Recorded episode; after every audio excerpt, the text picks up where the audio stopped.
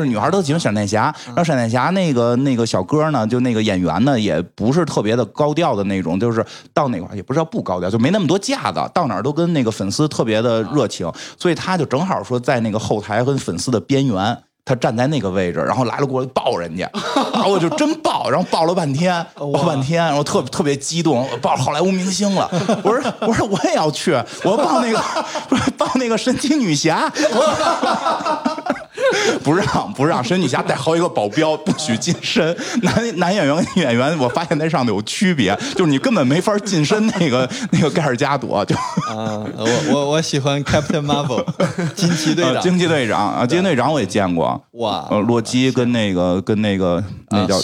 呃，不是是他是那个什么骷髅岛那回见的。骷髅岛正好有惊奇女侠，然后洛基跟那个福瑞局长他们三个演员嘛，所以在那会儿那会儿见的，挺有意思。事故，那是一场事故，听上去也有很多故事。啊，是是是。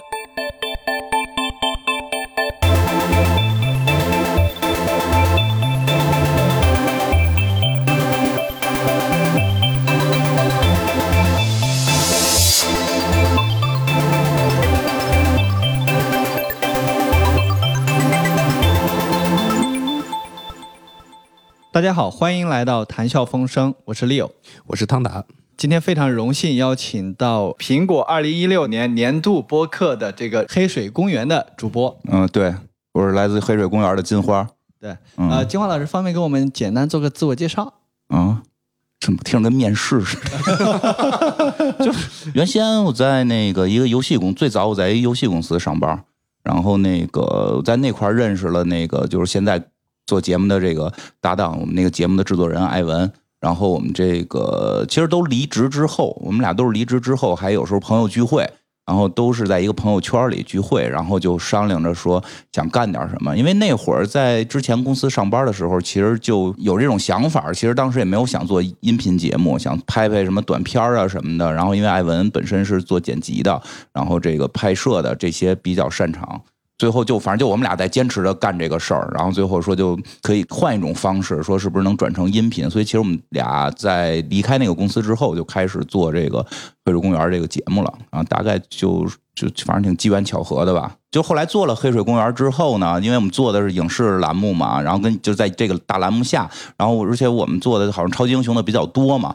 所以呢，就是开始跟一些这种引进超级英雄的公司的一些这个还不是公司内部的人，是一些他们这个公司呃下属的也不叫下属，就是就是比稿赢的那些广告公司有了接触，有些合作，有些合作了啊，去参加个发布会啊什么的，去看看这些艺人呀，然后然后那个有了这么一些合作。那会儿工作比较忙，然后工作比较忙，这个当时已经离开那个游戏公司，去了一个创业的互联网公司，就零零七的这种。然后呢，就其实会对录节目开始有影响了，开始没那么忙，后来越来越忙。然后包括其实有的时候都会艾文开车去找我在车里边去录，其实这个效果并不是很好。然后呢，那公司在越来越忙之后，其实开始做一些选择。我觉得喜欢做音频这些东西，喜欢做播客吧，你可以这么说。再考虑看是不是换一个不那么忙，或者说工作跟自己的节目相关的。正好之前那家广告公司里边有很多人已经认识了嘛，因为之前一直在合作，他们就说。你可以来这个公司试试，然后你就负责做这些超级英雄电影的宣发的创意工作，本身跟节目内容也会相关，而且这样的话，我们上班就主要就是研究超级英雄，研究这个电影、科幻电影，对它跟我的做节目的内容是有重合的了，所以其实就省劲儿了嘛。但是确实是没有互联网公司挣得多啊，就降薪降了一部分薪，去了那家公司，是这么才去的。现在呢，这个这个现在这个电影的这个状况呢？就已经失业了，然后那个对，现在就是失业在家，就全职做黑水公园了。对对，全职做播客吧，因为也不光是黑水公园，因为哎，那个老袁这边有时候给点活给给人打打工。啊，就也就是相当于还有其他的这个类似于品牌播客这样子，还是说呃，还没到品牌播客呢，这看老袁的发展，反正先卖卖他点节目，然后 在他那个播客公社里边给他做点节目啊，他他也需要嘛啊，对对，大概这么一个状况。对，那我我们聊回黑水公园这边，然后就是呃，可以跟我们的听众介绍一下黑水公园的这个呃，它是什么，它怎么样的一个定位，对，以及主要的话题。其实开始聊聊聊开始的事儿吧，我觉得其实没有太明确的定位。我们开始做这个节目的时候，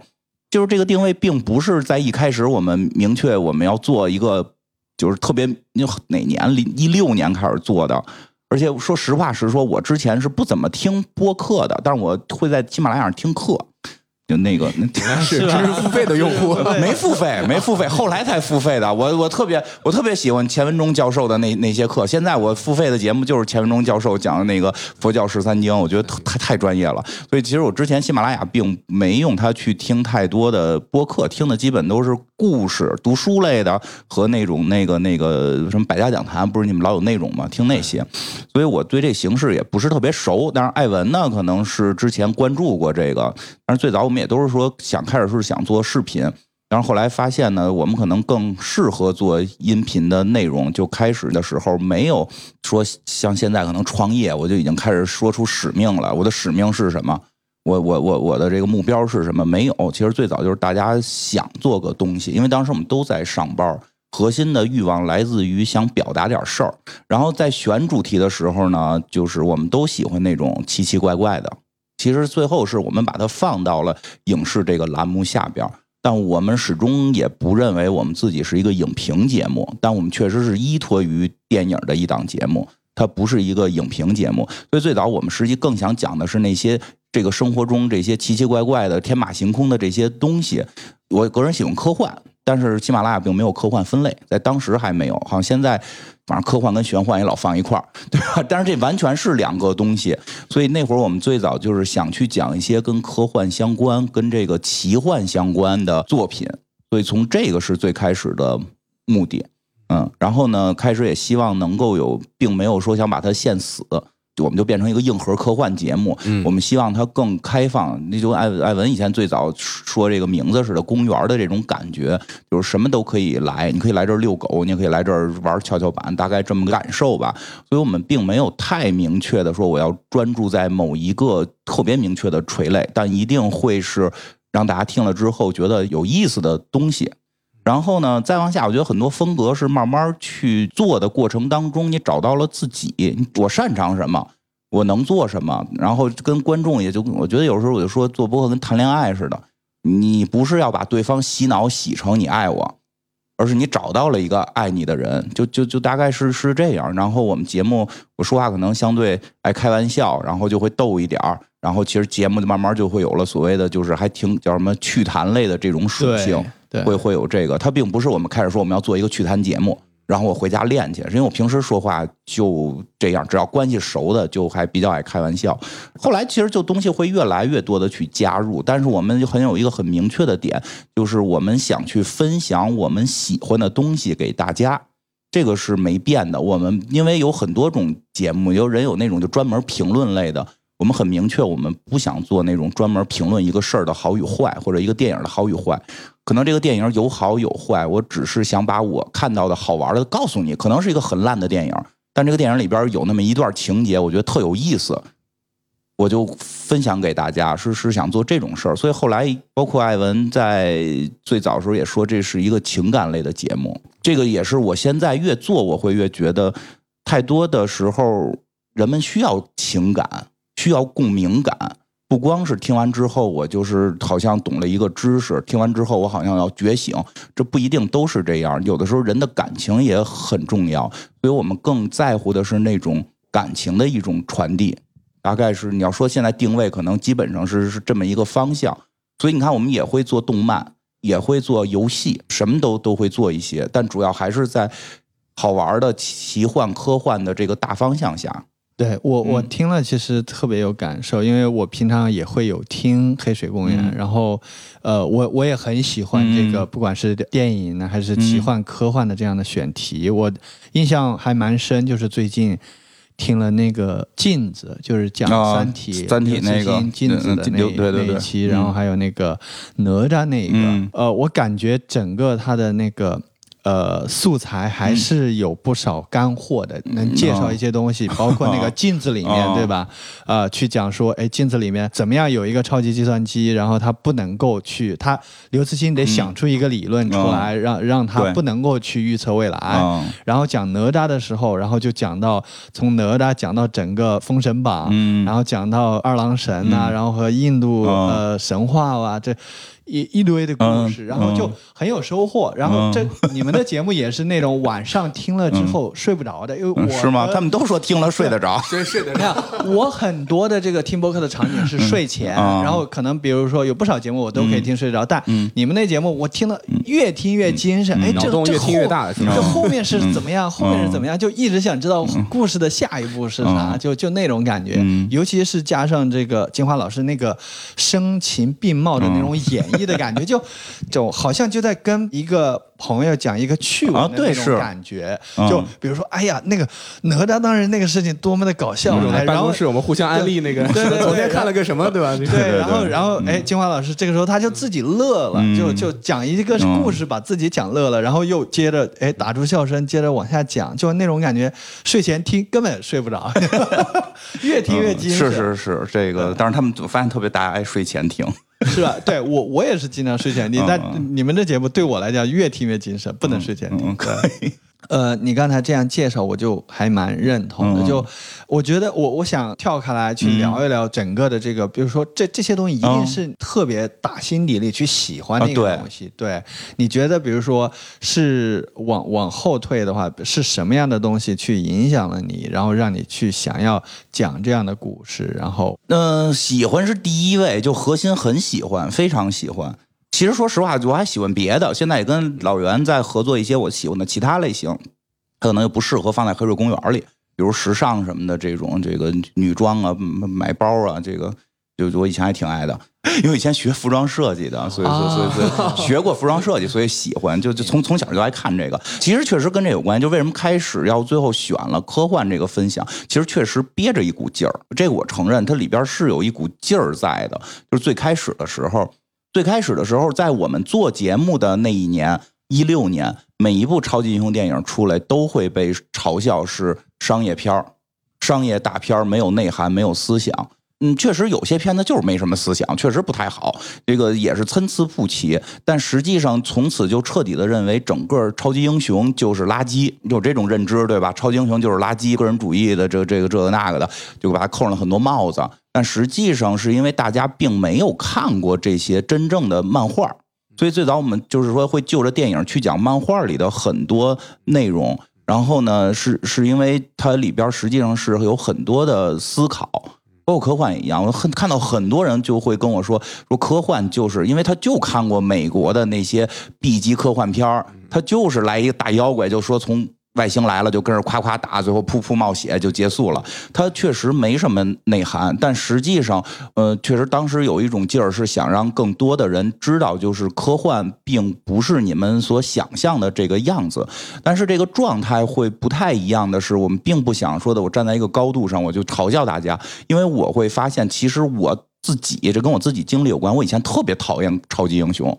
甚至非常看不起美国科幻大片儿不喜欢科幻。其实我喜欢这些东西是很晚的，也是因为我之前看到的科幻的作品和超级英雄的作品就只有那些。但是后来很多机缘巧合的看到了不一样的作品，发现哎，这是一扇门，你打开了之后，其实里边是一个宝藏。所以我们是想做的是，我们来做这扇门，让更多有可能喜欢科幻的人通过这个来了解这些奇奇怪怪的东西到底是什么，让他们去。找到自己喜欢的这个一片新的一片领域，而且另外呢，比如说像我小的时候就很爱看什么飞碟探索呀，什么这个奥秘啊，其实说说都地摊文学，假的居多。但是呢，在大未解之谜是吧？对 对对，假的居多，这都中中央十套那个探索，然后就故弄玄啊虚，结果走进科学对，走进科学。但是那会儿的那些那些地摊文学，它它就后头没有走进科学，就跟你说特别悬，就以悬著称。但实实话，这个东西是应该你开始觉得很悬，后来慢慢的你对它有兴趣了。你去更多的了解，你发现后边的科学是什么，这个来证明它是错的比较。硬核的这种。对对，他会也会有这一个层面。其实这波人我相信是很多的，但是呢，在整个的媒体状态下是没有人在说这些人要听的话。我真的就后来我们做过一些那个。线下的聚会吧，算是，其实不是聚会，是我们收他们钱去旅游，就有人就会辞了工作来，特别感动，说因为年假批不下来，就选择辞工作来，哇，对，就就就真的，这这真的为了实现儿时的一个，梦对他想，他说就是那个那个个朋友叫猫叔，就就是特别感动。然后那个他就是，当然他确实是本身可能工作也遇到一些瓶颈啊，不没有说那么夸张，说为了跟他们玩儿去不不不工作了，工作本身也遇到屏障了，然后他就决定说的。以跟我们旅游来换一次心情，然后来了之后就跟我们说说的，他周围的所有朋友是听到他说这些话之后，会觉得他是一个怪人，会跟你讲什么是平行宇宙，会不会有另一个宇宙有我自己，时间是不是能穿越，外星外星该怎么去探索，有有没有地外生命啊？就有没有或甚至说更悬一点，有没有什么这个百慕大呀、威尼斯湖湖怪这些啊？他有真有假，但是他找不到人去跟他聊这些事儿。嗯，特别能有这种感觉，是吧？生生生活当中，就是你聊这个，别人就问你知道这事儿能挣有什么用？对？能多挣钱吗？对，所以这这种人其实不少，这种人挺多的，但在生活当中是找不到那种交流感，所以我们也想做这种节目，能够让他们找到这种，就是这个世界有跟你一样的人，对，有跟你一样的人。其实我觉得科幻这个在近一两年前吧，比如说在《流浪地球》啊这这些嗯。电影之前，其实在国内它一直属于一个没有发展的特别这好非这非常小众，对非常小呃众非常复杂的问题，不知道是不是要在这儿展开这科幻话没题？没问题。没问题啊没问题，明天你说说啊，这个科幻这个事儿，我是这么看的，就是它吧，最后分了两类，其中呢，就是有一类大家就是觉得这个科幻没劲，这这个是最常见的，因为他基本能接触到的就是这个老的超级英雄，或者说是这个对吧？他觉得不如历史高级，不如文学高级。呃，没有什么科幻作品能称之为文学这个巅峰，这是这是这个一种看法，并不是说真的。你比如说人家亚瑟克拉克的什么这个二零零一，那就是巅峰，这个这没没得说，人在电影界也都是到巅峰。但是有这么一种看法啊，然后还有一种呢，就是比较喜欢科幻的人，他们就把这个给自个儿垒了个墙。就我这事儿特高级，你要是没把这个阿西莫夫的这个全看过，你别跟我聊，太长了，又臭又长。咱不说臭吧，反正活老长活老长的，活老长活老长。我到我实话实说，那所谓的阿西莫夫三部曲，我到现在我也没看完。就是他给自个儿建了一门槛儿，太高级了。就一个一个是把科幻弄得特别低，一个把科幻弄得特别靠上。所以我们的出现是希望让更多的普通人不知道这个，你也不用把阿西莫夫的作品全看过。你看完阿西莫夫《海因莱因》的，你是不是得全看？阿西莫夫写了五百个小说，你全看完了，你这辈子别干嘛了，对吧？而且咱们不，我觉得不他也真是高产的，他那一辈子应该没干别的，他没干别的，他主要除了科幻还写别的了，这还写了好多乱七八糟的，什么都写。但是就是意思说，咱们不是坐在这块比，说的我看了五百本，你看了四百本，我比你高级，啊而是那种分享的快乐。对，所以其实我那会儿觉得科幻一直是有这么一个尴尬，就是要不然调得很高，要不然就 low 得很低，所以就是其实特别难让大众去接受。你真的拿着那个阿西莫夫的长篇，你拿到那本书，你就不想看了，那么厚一排，你就看不下去了。所以我们是希望能够给更多的普通人去让带到他们看一种这个一扇门，打开这扇门，你去里边看吧，你不一定要把它都看了，你就喜欢它这一部也可以。而且在我那会儿，就是那会儿叫什么《三体》特别火，结果也会出现一个问题，只看《三体》，觉得《三体》就是科幻，然后除了《三体》以外没有科幻，这些都是当时的这种感受。我们希望大家知道，哎，如果你真喜欢《三体》，喜欢科幻，你可以看一看别人的作品，对吧？其实到现在我们也没怎么讲过黄金时代的那些大硬硬的，就可能未来也会讲，但至少我觉得是一个带大家看到一个你可能以前不知道的这种感受。这个是之前科幻我觉得发展的一个瓶颈。对，那嗯比如说这个，如果不是这个老的那些嗯啊、B 级的嗯超级英雄片的话，那呃，你觉得哪些是你欣赏的，呃，或者说代表未现在或者未嗯来你最认同的这个发展方向的一些作家和一些哦作品是什么样的？是什么？哦，没没没有什么具体的。其实我们一直在节目里也在说，我们希望的是百花齐放，我们希望是百花齐放。我就是这就是说，我为什么觉得开始说中国科幻推广遇到的一个瓶颈，就是高级，我们要高级起来，我们必须得聊那些特别厉害的。现在好像就是什么那个那个华裔的那个科幻作家江，然后老要提这些特别高级。其实那些烂俗的也不一定是坏事儿，我们更喜欢的是百花齐放，因为我觉得整个文艺状态应该是什么都有。比如我今天，就实话实说，我失恋了，我真看不下去那些特硬的。我失恋了就要看解闷儿的，我就要看让我开心的，我来抒发自己这个这个情绪。我觉得它是应该是为我的这个生命来添彩的，而不是给而不是这个成了我要修的一门课。所以其实对于未来，我更希望的是百花齐放，什么都有，别大家互相指说你这个啊超级英雄就不叫科幻，其实超级英雄就是科幻。科幻对，但现在绝大部分的科幻作家和科幻的评论会把超级英雄排除掉。它确实单独发展成了一大类，但是你归根结底，超能力作品，什么这个这个超级人类的做这种作品都是科幻作品。什么从从从从那叫什么来的，我都记不住名了。包括就很多这种都你觉得你觉得大概可以分成哪几类？科幻啊，对，那不用分，我就烦分类，因为分类就打架。硬科幻、软科幻炒成一锅粥，谁是硬的，谁是谁是硬谁软，对吧？你你你，哎，我我发现我挺就是口味也挺，比如说硬科幻一点的，像这种什么《流浪地球》，它连这个如何把地球推出这个轨道，它得想一个方法，对吧？就是能够说得过去的。然后要撞那个木星的时候，又得想解释这个引力各种各样。除去这个硬核的超级英雄这种纯粹这种开脑洞的这种的，我也挺喜欢。对啊，实际上它不应该有那么多的分类，而且就是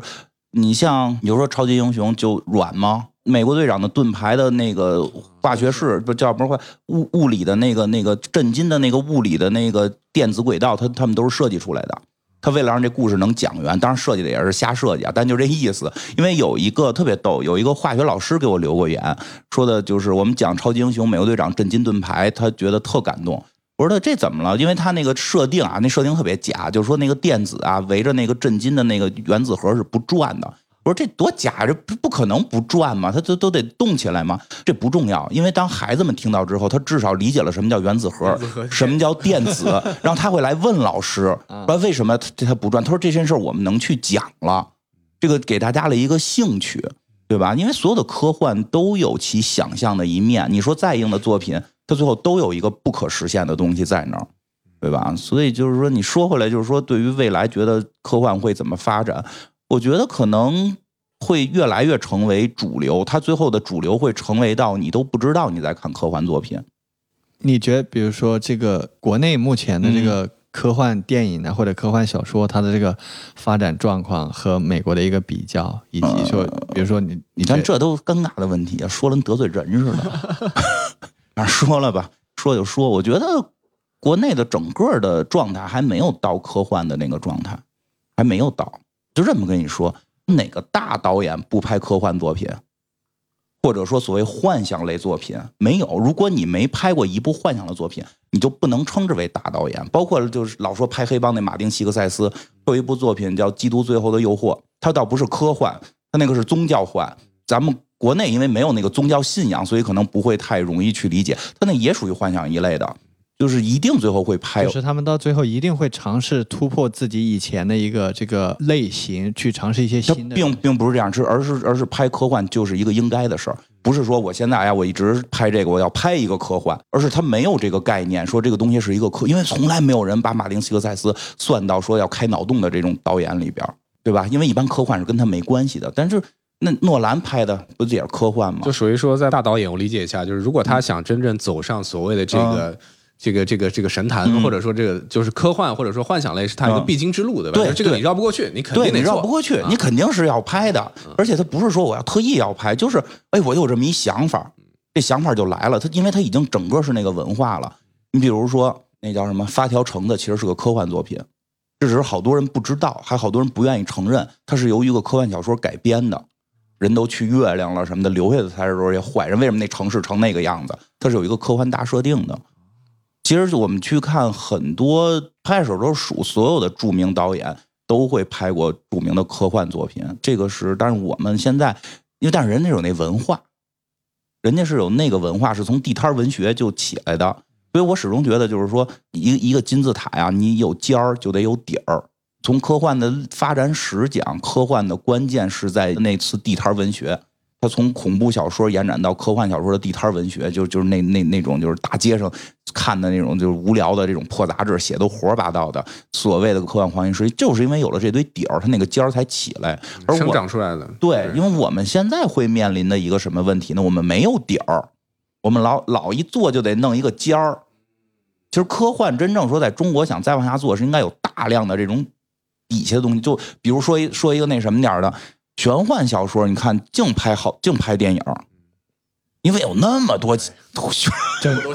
整个网文网文就是阅文对吧？对这么多的网文对都在做那方面的创作。对，所以你看现在这个玄幻类的，这是不是老出各种作品？就是《捉妖记》，它是不是也算是那个大类型下的？所以科幻现在缺的不是说我们要有几个得奖的人，而是有一群人在写科幻，这个是现在还欠缺，所以跟这个不太好比。嗯其实我我我想这个时候分享我一个小故事啊，嗯就是说我站在自己角度是什么时候建立起对科幻这件事情？首先我对它是有这个 faith 的，就是说我是、我是信这个事儿的。哦那是源于我在小学的时候，其实就是读到了可能大家都知道的一个，就是儒勒·凡尔纳的作品。啊、我在当时看完他的，其实应该有看了好几部，肯定没有全看完，啊也挺多。对是特别多，特别对长。但是我看了几部以后，我就发现说啊，回到他那个年代，他其实可以想象出，比如说像潜水艇，嗯，比如说海底像两万里对啊，八十天什么环游地球、啊热气球对对对对对，就是他其实有很多的设想东西，在我们当下其实是觉得是一个很很惯对，现在实现了。没错，没错，没错。所以我当时就很自然的想，我说如果在这个年代有一些很好的作品，它其实是真的有可能说预言到说百年之后，对啊，世界会是一个什么样。嗯所以在那个时候，我就觉得说，哎，这个好像还还蛮靠谱的，然后也也挺有意思。嗯，对对对对对，看到的是大师。那可能是因为对，因为你碰能你巧看到那个因为你能看到的就是大师，谁也不会引进那种 没成功的作品。但实际上，我要说中国的最大的发展的一个在科幻上的区别是，我们应该弄点那种特别不好的科幻，就是烂科幻，就是特别烂。然后就那种 B 级片，它就是因为有了底儿，你才能有上边好的。我们太在乎要做出一个好东西来，所以就导致了没没有那个营养，没有没有那个土壤，土壤没有那个土壤。是不是也可以用急功近利去解释啊？就是当下这倒不至于说人急功近利吧，人 人就是追求高级，我们就是追求不高级。就呃，看了这么多的作品，比如说单纯从你个人的这个啊喜好来讲，你你你你比较欣赏的作品你非想问这个，都挺喜欢嘛。我这么说说几个吧，这个说说一个，因为好多听众也是因为这个就是喜欢我们节目的，叫那个平面国。嗯，其实这都不算科幻，这个在有些科幻分类里，它都不属于科幻。这是一个一个神学家写的，它的核心最后证明是想证明耶稣是存在的。但是他的整个思维方式是非常科学的，嗯、就是给你讲这个升维降维的这些问题，而且写的特别有意思。这个也是我们节目推荐之后，特别多人就看完那个作品之后，觉得特别厉害，然后特别的这个喜欢，觉得。但是真的，我觉得受之有愧的是，真的因为那个故事太好了，我们觉得在那个故事里边，我们并没有是通过我们演绎而导致更好，是因为它本身就那么好啊、因为有些作品我们可以去演绎，就就就是就跟这个对。不一样。对嗯。我，我觉得那个我其实也会听一些其他的电影类的这个播客类的节目，我听到很多时候是在点评，嗯，但你们我发现很多时候其实就是在做介绍，对。在演绎，嗯。就感觉就类似于什么呢？类似于和小朋友睡前你跟他讲故事，嗯，但是呢，金花老师的这个睡前讲故事是越讲越兴奋，小朋友没睡着，对，是这样。因为再有一个我我的一些感受吧，我只能说我一些感受。然后那个，我觉得吧，你给一个人讲一个道理啊，他听不进去。我比较喜欢的一种就是，可能我老派传统玩游戏也是，就是有个游戏里的职业叫吟游诗人，他跟你讲的是个故事，悟去，你自个儿悟去。我觉得就比较有意思的是，有我觉得就是这样，有的听众听完我们节目特别有共鸣，有的听众听完了就觉得你为什么把故事重复了一遍？我觉得比较有意思的就是我们在讲那个《闪灵》那一期，就完全把故事重讲一遍，但是用我们的方式去讲。这里边你慢慢就感受到了他要表达什么，他感受到的那个父亲的那种焦虑，跟这个父亲和孩子之间这个状态，我估计大家都会有种感受。其实父母也是这样，对外倍儿客气，回家抽你的时候特带劲，对吧？甚至莫名其妙的，对吧？但是你在看这个片子的时候是一种感受，我们再去演绎的时候会有我们的解读加进去的感受。其实这件事儿我倒是有时候也会经常思考，我们该不该多去点评，还是多去演绎？反正现在我会觉得演绎的效果会更好，也是我们擅长的，也是我们擅长的。我们去把生活的东西带到这些特别高端的作品里边儿。哎，这是我们的一个，可能是我的一个爱好，就是愿意让那种特别高的东西，让人大家知道它实际很生活化。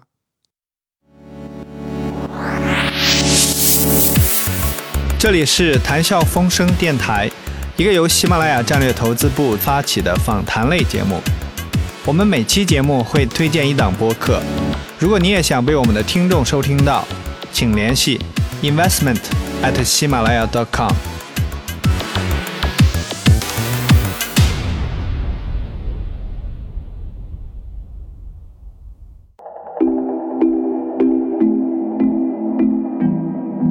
大家好，我们是特费神的主播，我是伊莎。我是金花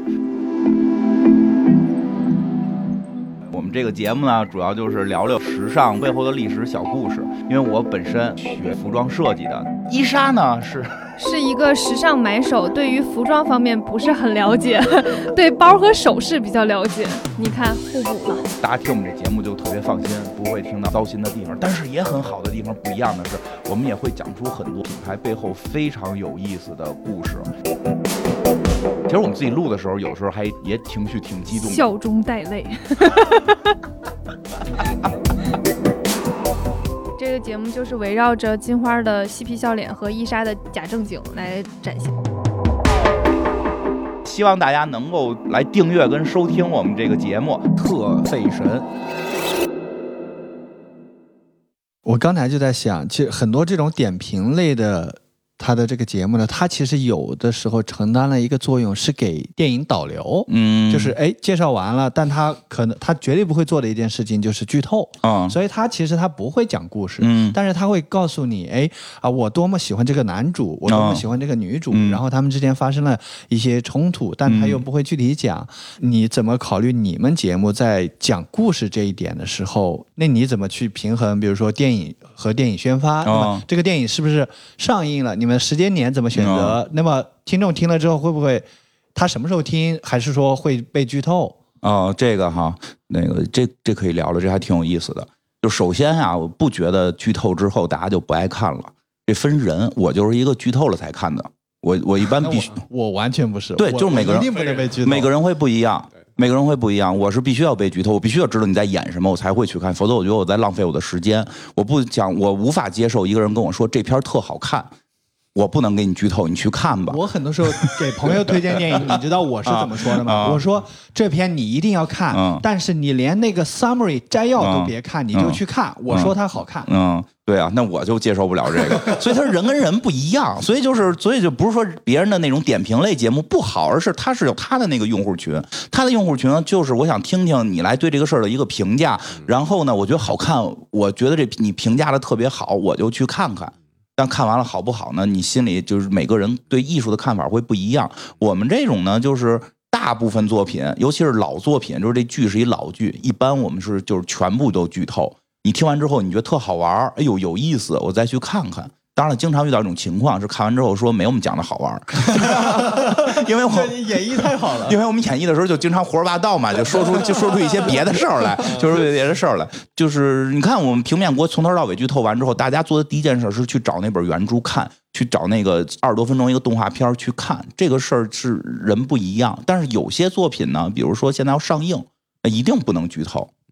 这个是肯定，因为作为老作品，就有句话，老作品的剧透啊，就是没看是是你活该，你不能赖我，对吧？没看是你的问题，因为有的时候一些新剧我们会提前看到，比如我以前在那个给人家电影公司服务的时候，那我会提前看，那我提前看，其实那是最难的一件事儿。我们看完了，我们得假装没看，对，所以后来我就不爱看，因为以前他们老有那个电影公司让我们去提前观影，我不去，我说观完了我又不能说你影响我做节目，你 对吧？但是后来因为工作有些就没办法就去看，但是这种要上映的肯定不剧透，我觉得这是一个什么呀？这是一个你行业的一一个规则，人电影要上映了，我啪啪给你说了，你不影响人票房吗？对吧？所以一般要上映的电影，我们做什么呢？我们做前期科普，一个是我们自己本身就尽量不去看，然后再有一些科普项的，因为想达到一什么目的？跟刚才说的似的，尤其超级英雄这个，对，这个特别适合。你国外看超级英雄是什么状态？是是每个人都是看这东西长大的。对，我知道里边谁是谁，比如那个 Marvel Universe，大家可能从小看漫画。对，举举例子，比如说那个什么《银河护卫队》的第二季结尾，最后出了一个什么？我们这有一个人叫亚当。你就对不知道亚当是谁，哪儿出来一个大妖怪，你不知道是什么玩意儿。但是你对于好多看这个漫画的特激动，哇，这个亚当是一个特厉害的人，他要出来了。所以我们有的时候会去做前期科普，因为比如说他会有一些前期预告片，就已经能知道这一集谁谁谁要出来，所以我们就会去科普这些人是谁，希望去看电影的人有那种感受，就是有那个文化的那个共鸣。因为举个特别有意思的例子，就是我觉得看所有的电影，就是这种电影这种类型的电影，所有有 IP 的这种大制作里边，中国观众感受最明确，跟国外是同样感受的那个电影叫《魔兽世界》。我我在电影院看的，它刚上映我就去看了，一定是首映，对吧？整个工会所有的信息都是整个工会的人，甚至就重新聚首去看。就真的是拿着武器 cosplay 去的，为了联盟。剩下剩，我跟你讲，剩下那些什么超级英雄，那些大部分那个 cosplay 都是雇的。他们的首映，他们的那个首映礼，有时候还真是有好多是穿成那样去，但那些是 coser。他他他的核心目的不是我，不只是我爱人，是我有一个 coser 的。但是那个魔兽世界那个就不是，是因为我们以前一直玩，他跟美国完全文化同步，他去看的时候那种激动感就不一样。所以我们做超级英雄，就是说希望大家看的时候，尽量的是有人导演呀或者编剧啊，希望给你的那种感受能感受到，对吧？然后这个时候我们就去做一些前期科普，让你多少先了解一点儿我觉得这个是是这种情况，对。然后映后的一般都剧透，我们映后了，比如这片上映了，比如像哪吒，你们是映后还是怎么样？当时怎么映后？呃，哪吒是映后，但是呢没剧透。哪吒是没有剧透哪吒的剧情，因为它跟我们要表达的东西不是一个核，因为我们没那期我们就没点评那电影，我们只是想就着说，哎，又聊哪吒了，我们来聊聊哪吒哪吒这个文化，聊聊哪吒的文化，让大家我觉得中国人嘛，你多少了解了解自自己家里这些自己家里这些超级英雄到底是前世今生怎么回事，是做这件事儿，所以就完全没剧透。你比如说像复联结束的那些期，那我们要去。想聊聊我们看完复联的感受，那它一定牵扯剧透，所以我们也不会刻意的避免，因为我觉得作为节目，你需要去把这段讲出来，我们不会刻意的去逃避它，但是我们会提前说说的，如果你们没看呢，就先去看看完回来再听节目，这期是做给看完的人听听的，嗯。所以我在想，您在处理这样的整个的内容的过程中，是不是有需要做很多的功课啊？就是这种啊，是的，这个这个这个这个是，其实早期还好，什么也不用做，都都知道，都在脑子里。对，你就越往后做，你就越得找新的，因为 这个是，我觉得这也是可能后期很多播客都会面临的一个问题，就是你的内容输出的这个。选题对，就重复了，或者就慢慢没选题了。其实这是好多，我觉得如果说刚做播客，一定要注意的，你要不停的学习。我们还好，相对好，我们岁数大点儿，有前期的这个这个，我们有更多的积淀比较积累，有更多的年头，比年比年轻人来讲，我们多的是多活了十年。对吧？这个我们能多多看过一些东西，我至少知道去哪儿找。我觉得很奇妙的一点就是，从做播客之后，自身的提高是很明显的。我有一个朋友，就是我们现在一块儿在跟那个老袁合作的做奢侈品那个，他就是做中古包的人，就是这个这个中古包销卖中古包的。他为了做节目，也会大量的去看新内容，就是之后他再回到自己工作当中，对这个奢侈品的感受就比同行会。更高一块了，但是没这节目呢，其实大家就知道一下就行了。但是为了做节目，我给别人讲，要把别人讲清楚，我给别人讲清楚，我不得知道的更多嘛，对吧？他新做的那个麦昆还没上呢，麦昆，嗯，一部纪录片，两本书，然后再加上本身他当初他们做这个中古包要去学上课的那些内容，所以其实我觉得做播客早期是更多的有自己的这种抒发，往长远了做，其实更有意思的是。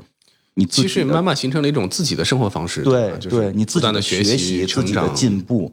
啊、我觉得这个是我做播客，我们年头长点儿了，我觉得这是比较有意思的地方。对我另外一个还蛮感兴趣的，就是说，其实我我能够感受到，在讲这些故事，然后去分享这些东西的时候，你们似乎是有一个自己的这样一些价值观的东西，是或者说自己最在意的这样一些命题。啊、在做分享，为什么这么呃讲呢？是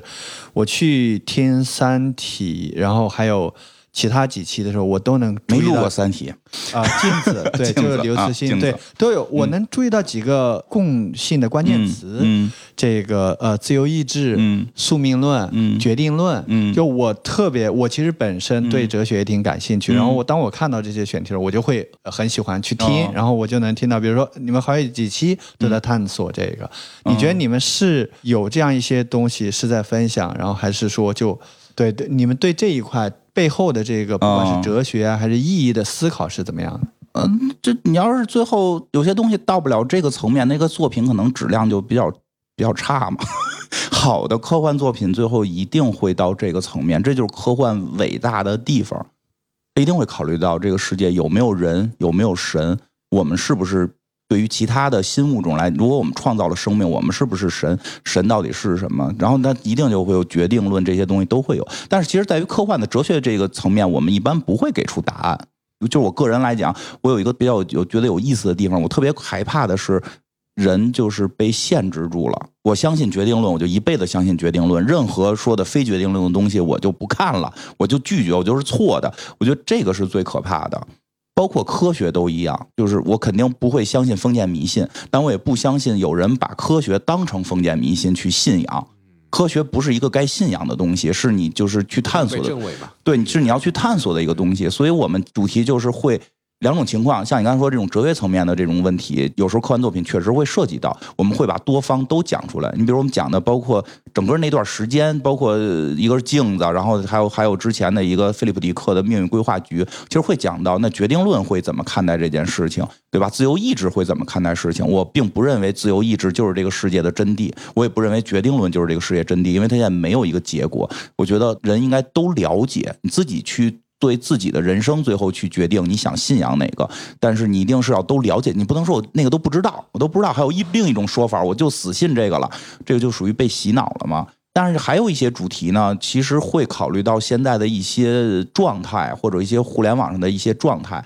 我们会有自己的一些想法。那我们在那个时候就作为这种少数的一种一种一种声音发出来，比如说那个三十五岁不让上班这种事儿。对吧？那个我们没有说，我们就不会说啊，三十五岁可以上，可以不上这种，我们就是就是那个会有自己的态度，会有一个自己的态度，因为我们都过三十五了，主要我们得找工作，就是 就是对，会这个就会去平衡一下，其实会平衡一下。有时候我们会更愿意去做一些平衡的东西，做一些平衡的东西。你比如说最近大家就觉得某某某某某东西说的就完全对，对吧？所以我们就想提提出一些，哎，还有别人这么看，我也不说这对吧，但至少我觉得还有别人会这么看，对吧？或者这件事儿我可能会这么看，但是我不会特别强硬的告诉你我是对的，他们是错的。嗯，这个好像跟科幻本身的一些精神，我觉得也是的，相符合是的，因为科幻就是对未来没有一个定可能论，性，对吧？就是没有一个对，没有一个定论。但是现在很多人在利用科幻，非要认为科幻是在讲什么什么是对的，什么什么是错的。嗯其实不是，它是让你更多的思考到底未来可能会是什么样。对，就真真海还说这个真是，就是我们的整个这种表达是跟科幻是有一定类似的。嗯，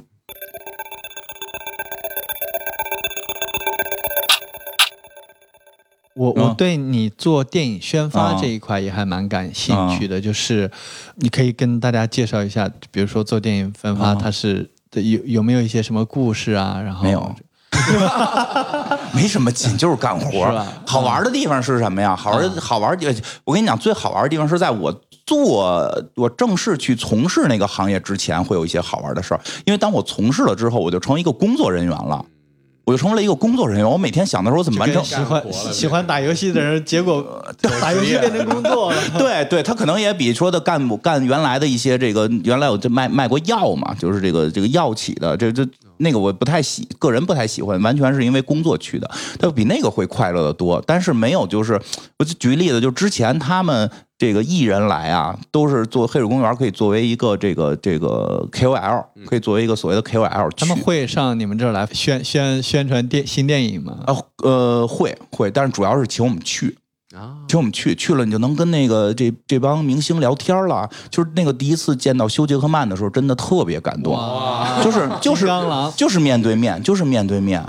然后呢，那个因为因为我特别特别就是我特别喜欢这些嘛，我从第一部就开始看，后来我开始看漫画，所以我就是他们会征集问题嘛，所以问题就我会写很多问题，这些问题都是牵扯到。剧本身，而不像别人问说：“您来吃烤鸭了吗？对吧？长城爬过了吗？”这这这这你不愿意回答的这这种问题回不 回答，可能谁都问这个，谁都会问这个。但是我们可能就会问，就是修这个修书，你演金刚狼的时候，就是我我们知道金刚狼每一部都有不同的这个身边的女伴儿，但是你演的时候，你认为哪个女人对你最重要？因为它里边实际上金刚狼有一段不伦之恋嘛，就就是这个问题，我我在两次发布会都问过，因为第一次问的是第一部的导演，然后导演给我的结论就是说，那个我没法告诉你，你等休·杰克曼来了告诉你，就真没想到几年之后休·杰克曼真来了，所以我就问了，我说第一次我见那个导演的时候问过这个问题，但他说要等您来才能回答，然后你能不能回答一下，你演金刚狼的时候，你心里边肯定有一个人设，那个人设的那个金刚狼最爱的人是谁？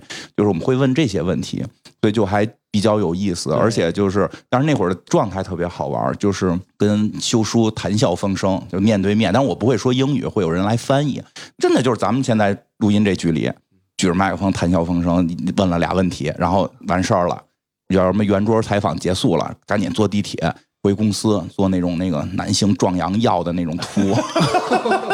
因为那会儿公司卖这个嘛，卖这个肾宝啊什么的，就是你知道那个心态，其实就我觉得那不是一个，就是那是一个很微妙的一种心态，我觉得特别特别的奇妙。就是你在前坐地铁还是回去，就正好那个我上班地儿是跟我要去的那个发布会前一秒像梦境啊对下一秒就立刻拉回拉回 呃啊水沟里。对，就那个会挺奇妙的一种感受。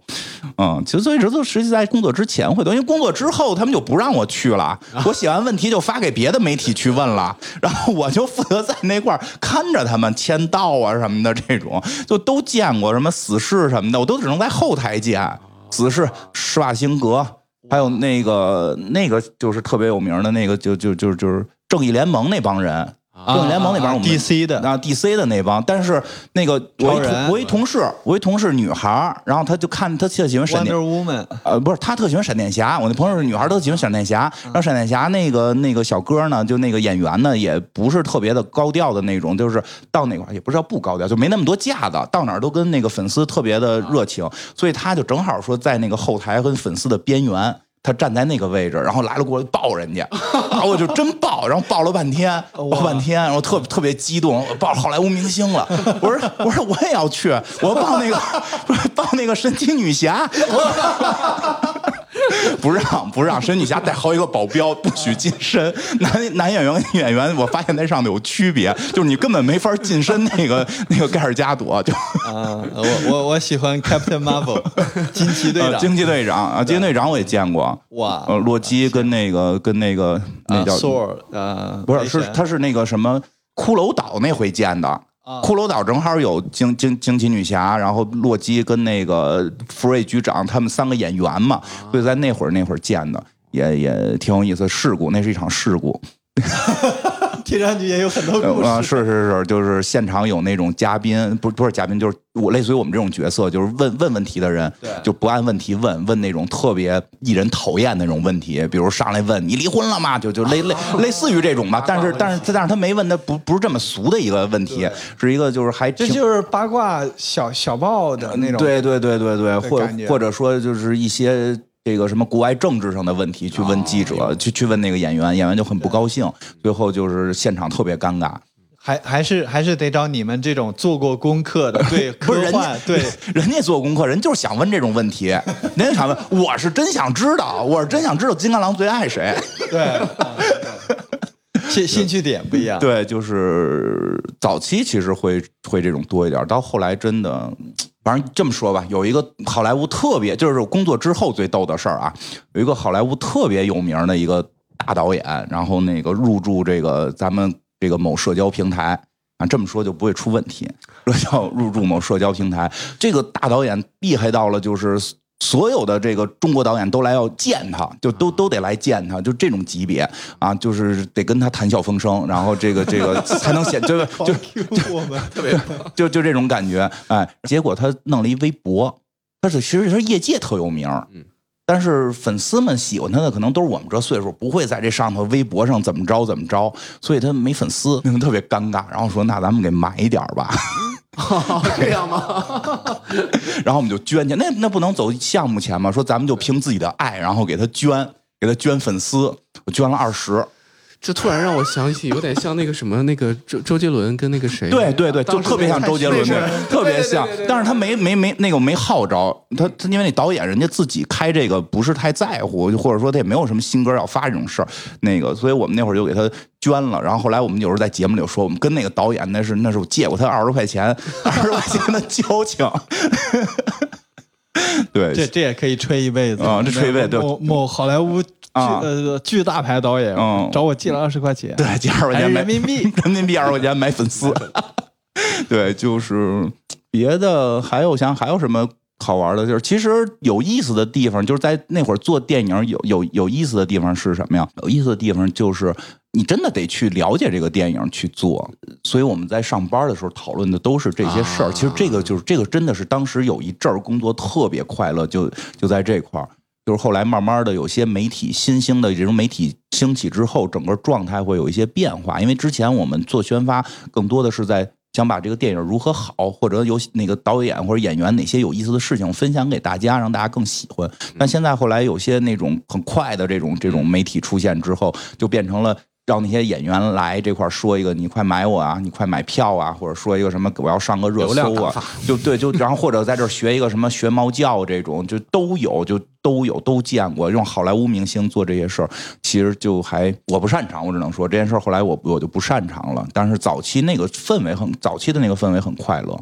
对，嗯当当然你们也不尽是科幻电影，那个其其实你们也有讲一些其他类型的电影，哦包括那个节目哈嗯对，包括我特别喜欢的《La La Land》，嗯然后我是看过他导演场，嗯，对，呃，所以你们去聊这些的时候，你们可能会有这种啊。对但关注的点是嗯不是就是首先这样，这类的一定会少。我们并不会说把这类作为主类型，所以这也是我们跟可能其他一些电影节目的区别。老有人会去问我们说：“这个你们是不是该做一下？现在特别火。”我说：“其实我看了，但是呢，我觉得不太像《黑水公园》聊的。偶尔会做一些，其实会有几种原因。像《拉拉烂》的这个，真的我在电影院里就哭的不行了。就是他，我明显的感受到这个情绪，我是是我要表达出来，我能够跟很多人找到共鸣。拉烂的之所以要做，是跟这个有很大的关系。其实整个在拉烂的那期里边，我没记错的话，没有去讨论什么美国科舞片的历史啊，什么什么这种调度、灯光啊，什么什么什么剧情没有。其实我们在讨论的是爱情。我们在讨论的是人生错失一个可能，但人生可能总要错失，就这种情绪。其实有时候说，我觉得我们说我们是一个情感类电台，其实差不是有道理是有道理的。就是我们在聊的是电影给我们的感受，我们把这个感受跟别人分享，不都是说它的来历。还有一种呢是偶尔的有一些很少，偶尔的有一些是真的想表达，就是这个看不下去了，实在看不下去了。吐槽的，不是不是电影看不下去了，我看不下去大家这么评论了，就实在有很个别有那么一一两部，就是就觉得你的可能有一个观点，但嗯。市面上这些都没表达出来，对。你得不得不说，我不得不说。这种很少，因为一般呢就是有人表达了我就不表达了。对，只有个别的说你看这几如果不是科幻类型或者奇幻类型的，又不是爱情类型的要录的节目，就是实在是我在当时那个阶段，呃而且这种类型一般我们不会说上映完了马上录。会隔很长时间，比如隔三周、两周的，是看整个这个状态中大家的这种观点都是什么。然后我发现实在是没有我觉得跟我想的类似的，就我们可能会做一期，当然不多，而且后期我们会也会尽量的避免一些就别人已经表达过的，呃，对，首先别人表达过的这种热门电影，我们就肯定不表达了。我觉得没有意义，就别人都说过了，有好多人会问我们说这个这个你们不做吗？这个因为这一般这都是现实类型题材嘛。我说你们可以去听别人的这些节目呀，人家这种 A 观点、B 观点、C 观点也都表达到了，对吧？或者公众号也都说到了，就不一定非来我们这儿听嘛。对对，其实少，你会发现那种节目会少。对，嗯就你们选题也是从自身的这个感受出发。那是肯定，这是第一位的。其实，哎，你说这个还真是，我们的选题的核心是自身感受，这是核心。就是热点有了，能追呢也不也不其反感实。这是关于你们的情感的。对，是这样。就是那哪吒出了，我们也做，正好因为借这个机会跟大家分享一下哪吒的前世今生，这是我们一直想做的，因为我一直特别喜欢《封神榜》，只是没有机会，借着这个机会来去讲一讲，对吧？我觉得我是被你们成功安利了《封神榜》后 后来看了嘛？小我说后后面会抽时间看的，并且在办公室安利了我们。然后呢，对，其实是这种感受，所以有的时候热点会碰，所以我们碰热点不是因为它热不热，而是因为这件事儿我喜不喜欢。所有的漫威都是我们的一定要做的，但是不好的，比如这片儿看完了我不喜欢，我们就选择不做，就是前期科普，对吧？比如说。那个什么沙赞这种片子，就是前期科普完了，什么破片儿啊，后期我也就不不提你了。沙赞，我也觉得巨 巨傻。我 后边就不提你了。其实包括正义联盟也是，就是我们前期做完科普，我看完片子，我个人很不喜欢，我我就就后边就不再讲就完了。我觉得也没有必要去抽出一个多小时骂他，耽误我分享别的，主要是。播客这个媒介适合你现在在做的这件事情吗？就你你或者说你为什么喜欢选用了播客来做这件事情？这说实话，开始因为便宜嘛，拿个小设备就能录了。对吧？而且我最早自己录的一些单人儿的，就是后来啊，就是后来黑水公园做了一段之后，我们也试过我自己录个单人，就拿手机录，就是一个普通的手机就能把这事儿给干了。我觉得这个是这确实是个优势，这个是从你的成本角度讲。到后期我会发现有一些很奇妙的地方，尤其是最近这一两年，因为就会一直会考虑一个问题：你为什么不转视频？所有人都会问这个问题，为什么不转视频？对，嗯，是尤尤其是比如说，其实现在有不少视频讲电影，会也会它的流量其实很不错，对对，是这样的，甚至更大。嗯，就是首先我们先做了，其实我们最早是先做视频的，当然我们视频做的是社社会新闻类的，做了几期，后来都给删了，就是它状态不一样。就是你看咱们这现在没，实话实说，你就列了一大纲，咱也没稿，咱坐这儿一块就可以聊了。你说做视频类的是什么呢？就是我要看着你，就是观众来讲，我要看着你，我消耗的我的关注度特别高，在这个关注度之下，你必须要不停的给我输出一些东西。信息密度是比音频要多的。对，或或者像比如说什么古阿莫讲电影那种嗯剪辑，就嗯很快，对那种的，这也也没有考虑过。那个本身跟我们不一样，他那就是给你讲一遍故事。还是那句话，我们讲故事只是一个载体，核心我们是要去演那个《闪灵》里边那爸爸多横，对吧？古阿莫那个是是做不到这个的，因为它短。因为所以，我后来我们一直在尝试，就是我至少我一直在尝试把一个短东西弄长，然后那个填充各种各样的背景来对背景、我的感受，然后别人还有什么看法，然后让人更全面的去看这件事情。对所以后来一直在做这件事，这件事只能音频做。视频你你给大家回试试，找一个超过二十分钟的视频，你看着绝对累。而且之前我也听的一些节目，就是就这个这个有有些节目的这个视频，你就把那个搁一边儿，你根本都不看它，那就是以说话为主的这种，比如百家讲坛吧，最简单，百家讲坛你不用一直看着，也是听的你主要 就是听嘛，对对吧？你主要就是听，你不需要去看它。所以这种节目，这种这种这种节目，它虽然是视频，但我认为它是属于音频类的。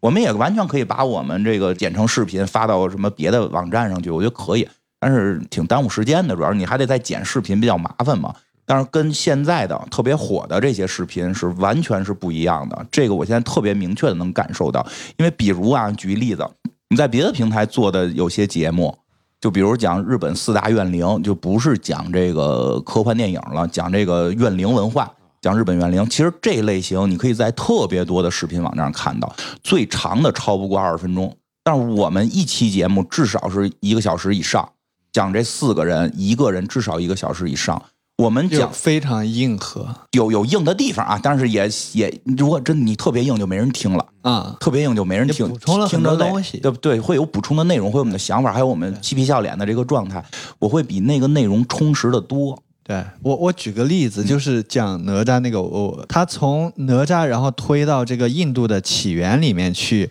然后呢又从二郎神也推到印度起源里面去，然后推出来他们俩在印度起源里面其实是亲兄弟，然后说明这就是为什么在中国神话里面他们俩虽然没有被呃就是但是但是是 CP，对，但他们是 CP，但是他们关系很好，他们是 CP 解释了他们为什么关系很好因，为好多故事来源是从印度那个故事来的。对，就那、你看他背后做了大量的这个功课，然后研究推理。我觉得它只适合音频，它适合音频。它这个适合音频，不是说不能传到视频网站，而是你不需要看。视频网站的百家讲坛，我觉得就是音频节目，因为你不需要看它，对吧？当然，我觉得如果未来说的那个能够加一些类似于 PPT 的图，我觉得也不是坏事儿，这样有时候讲的时候会更方便。但它一定不是一个需要我用一个多小时一直在看着一个东西，因为它跟视频的场景完全不一样。我我自己有时候我我洗澡听，对吧？睡觉听。我说说我没有睡觉听的习惯，但我洗澡听，洗澡听对，打游戏听，骑自行车听，或者我一边查着资料一边听，上班听。我就给人举一最简单的例子：你上班，你弄一视频跟那儿看，领导肯定说你，对吧？你这做着设计呢，改图呢，你听个音乐能听，那你听个播客不也能听吗？没错，对吧？这而且就是我自己以前是设计师，我知道，就是我做设计时候走的那个大脑的那部分，跟听东西这部分正好是俩部分啊这俩事儿你能重叠干啊。你要是写小说，你要是也听播客，我觉得这乱了。这不太现实，这就不太现实。所以我觉得本身是有特别大的区别。所以就是我们我又擅长的可能就是这个深挖一些东西，讲一些让你意想不到的事情，而不是简单把这事儿给你说一遍，听着特刺激。所以我们可能会还是在音频领域会多。如果有视频愿意花钱找我们呢，也也不排斥。但是我是觉得我录出来的视频呢，可能也是个音频节目，只不过是带人儿了而已。就比如说，有好多那种谈话类节目，其实你都不用看画，你就那三四个人能一圆桌坐的那个没错，个，没错，对吧你说那个那个，我就特别喜欢是直接听。你需要看他吗？对对对对对，你就第一次看一次，知道这四个人是谁就完了，你之后就听了。所以其实我觉得它的本质上是音频，所以我是擅长这个，我自己觉得。嗯